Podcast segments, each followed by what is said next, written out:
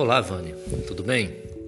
Nós estamos fazendo um trabalho para a Faculdade Kennedy Promove sobre dietoterapia para pacientes renais através de um levantamento sobre a importância do apoio familiar nesse período de tratamento de hemodiálise e o pós-transplante. Queremos ouvir o seu testemunho sobre os cuidados diários em relação à dieta desse familiar no seu dia a dia, na sua própria casa, que é a extensão desse tratamento hospitalar e ocupa um lugar de fundamental importância para o sucesso da dietoterapia. Oi, Max, tudo bem? É, bom, eu tive a experiência, né? Na realidade, foi com o meu marido, né? Ele começou ele, nós descobrimos que ele tinha rins policístico e ele teve que fazer uma dieta muito pesada, né? Logo quando ele começou a fazer hemodiálise, eu ganhei um livro, né, pra, do hospital para aprender a cozinhar para ele, sabe? Porque a primeira coisa que eles me colocaram é ciente da alimentação, né? Primeira coisa que o transplantado, aliás, o transplantado não, o, a pessoa que faz hemodiálise, que tem esse tratamento com, de rim, ela não pode comer de forma nenhuma é a carambola. Né? Eles ainda falam assim, comeu carambola, morreu. Né? A carambola ela tem uma enzima que o rim não digere, né? E ela pode levar o paciente à morte mesmo tá? Mesmo uma pessoa que não tem problema de rins, ela pode até adquirir se ela comer muita carambola, porque ela é tóxica, né? Tem uma toxina.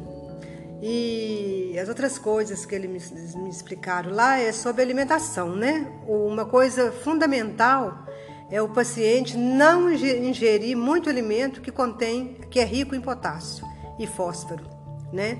Então, o feijão, ele tem muito fósforo, né? Um, um, dos alimentos, né, que não podia.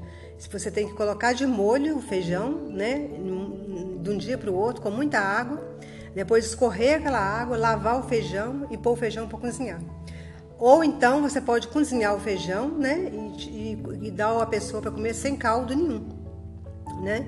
Outra coisa que a pessoa não pode de forma nenhuma, a questão, isso é questão do do fósforo, né? E o potássio, se a pessoa ingerir uma quantidade de potássio a mais, mesmo ela fazendo hemodiálise, ela corre risco de vida, porque ela pode ter um ataque cardíaco né? Porque o potássio, ele se, se tiver num risco elevado, ele, ele afeta o coração da pessoa. Então, a pessoa ela não pode ingerir nenhum alimento que tem muito potássio. Então, na minha casa, eu não podia dar banana caturra para meu marido, era só banana maçã. Laranja não entrava lá em casa, né? Porque eu tinha medo dele comer. Então, as frutas que têm menos potássio são a pera, é, a banana maçã, né? Mesmo assim, você tem a quantidade que você pode comer por dia, né? Você você comer uma banana maçã, você pode talvez comer uma pera, mas você aí a, a questão da verdura também, né? Porque as verduras têm potássio, né? Muito. A batata ela é rica em potássio. Então você tem que cozinhar a batata até ela em bastante água, depois escorrer aquela água e aí você pode servir a pessoa. Então a comida ela perde muito do sabor, né? Mas para a pessoa viver ela tem que tomar muito cuidado, né? Então, é, essa dieta é uma dieta tem que ser muito balanceada. E a pessoa que é, auxilia a pessoa, né, que certa que a pessoa que faz a comida, ela também tem que estar muito ciente do que ela pode comer, né? É, ela não pode comer qualquer verdura, né? Ela não pode comer é, aí você tem que fazer uma pesquisa, né? Por isso que eu ganhei esse livro. Você tem que fazer a pesquisa e ver as quantidades ali, tanto de fruta quanto a quantidade da comida que a pessoa pode comer. Por exemplo, queijo a pessoa não pode comer muito porque tem muito fósforo, né? O leite. Então tem vários alimentos ali, né? Que você tem que saber, né? O que que você pode dar ao paciente ou não. Eu não vou estender porque senão vai ficar muito muito grande o áudio, né? Mas tem vários alimentos, eu só citei alguns, né? Que a pessoa não pode comer de forma. Tem alimentos que não pode comer de forma nenhuma. Tem os alimentos que a pessoa pode comer um pouco, ou no dia da hemodiálise ele pode comer. Como a couve tem muito potássio, tem mais potássio também. Então eu geralmente você pode dar um pouquinho, né? A cenoura a pessoa já pode comer. Então, assim, é, a alimentação tem que ser bem balanceada mesmo.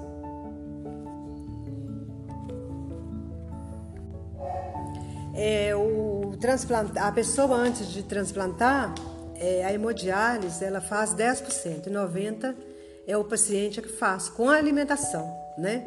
E tem a questão do, de líquido também, né? A pessoa não pode ingerir uma quantidade de líquido é, muito grande, né? Porque a pessoa, se a pessoa ficar muito pesado, chegar com 10 quilos a mais, ou até 4 quilos a mais, já é difícil para ficar tirando. Eles não conseguem tirar muito, muito a quantidade de água da pessoa, sabe? Com a hemodiálise também. Porque suga muito da pessoa, né? O, todo o trabalho que o rim normal faz, ele tem que fazer em duas, três, tem que fazer em três, quatro horas. Então, assim, é muito pesado a, a hemodiálise, né? Para a pessoa fazer e a pessoa sai com a pressão muito baixa, debilitado, né? Porque é um esforço muito grande que a pessoa tem que fazer com aquela máquina, né? Tirando tanto o líquido, né, quanto o excesso de potássio, né, e, e o fósforo. Então, a, água também é muito importante a pessoa tomar pouquíssima água, né? É muito pouca água. A pessoa fica com a pele ressecada, o cabelo ressecado, mas isso é normal, né? É importante para a pessoa, né? Viver assim, porque a pessoa não consegue urinar uma quantidade, é, né? De xixi para eliminar. E mesmo quando a pessoa consegue urinar bastante, como o rim já está paralisado, às vezes só sai água. Ele não sai o, as toxinas do, organismo da pessoa, né? Aquilo não é liberado, porque o rim é que libera, né? E a questão do transplante também, depois que a pessoa faz o transplante, ela, o rim ele pode começar a funcionar até na mesa de cirurgia, quando pode levar uma semana para funcionar, pode levar uns 12 dias, e aí os exames eles começam a, a ter uma é, é, um altos e baixos, né? Até controlar. Depois que controla, a pessoa pode voltar a alimentar normal, né? Aí a dieta da pessoa é suspensa, essa dieta, né?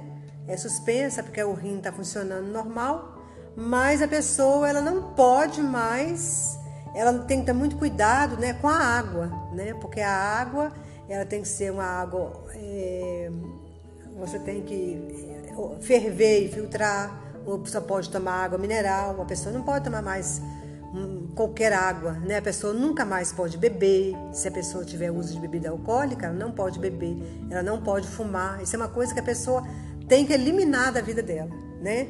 E ter os cuidados com verdura crua, né? Tudo tem que ser muito bem lavado, né? Toda verdura e fruta, ela tem que ser mergulhada é um litro de água, uma colher de água sanitária e quando você depois que você lavar a fruta com, com detergente, você coloca mergulhado nessa solução e deixa de 15 a 20 minutos. Você tem que tirar tudo, né?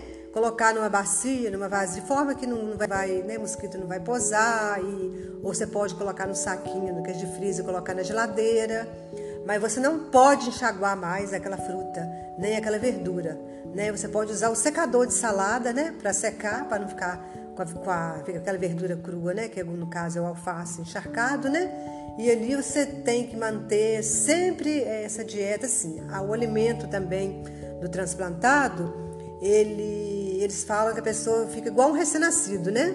Você, quando você faz um mingau ou faz uma comida para o recém-nascido, você não pode ficar guardando na geladeira para ele comer depois, né?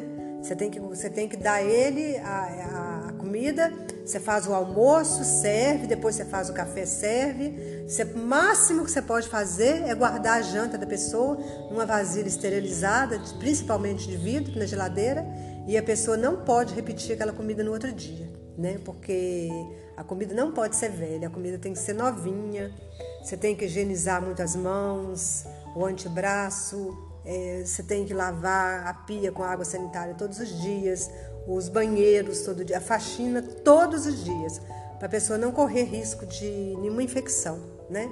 Porque a infecção é a pessoa é muito perigoso para o transplantado, né?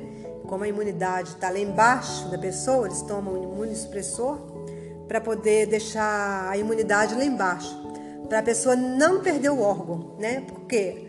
Porque o imunossupressor ele deixa a imunidade da pessoa, joga ela lá embaixo para confundir o sistema imunológico da pessoa, para, para que o sistema imunológico não confunda que aquele órgão que a pessoa recebeu não é dele, no caso o rim, né? Que a gente está falando aqui. Aí a pessoa, ela, ela devagar, ela vai tirando um pouco dos remédios, né? de transplantes, que é o imunossupressor, e para chegar num nível, né? Para ficar equilibrado. E aí ela continua com aquela medicação né, para o resto da vida. Né? Enquanto ela viver, ela tem que usar essa medicação. Né? E tomar cuidado. A água é. Sempre tomar cuidado com a água. Não pode tomar uma água contaminada, porque senão vai tudo para o rim, né? E salada, ela continua tendo essa, né? Aí agora a alimentação, conta potássio, fósforo, aí tudo volta normal, né? Porque a pessoa, ela sobe muito, né? Uma coisa que sobe muito na pessoa é o potássio, sobe demais, né? A ureia, e o fósforo, né? Fica altíssimo. A creatinina da pessoa vai lá em cima também.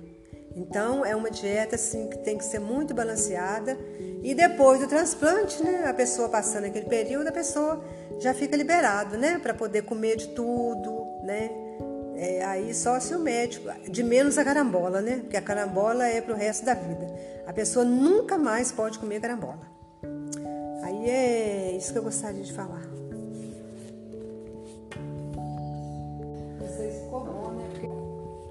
Obrigado, Vânia, por você ter disponibilizado seu tempo para estar nos edificando com seu testemunho.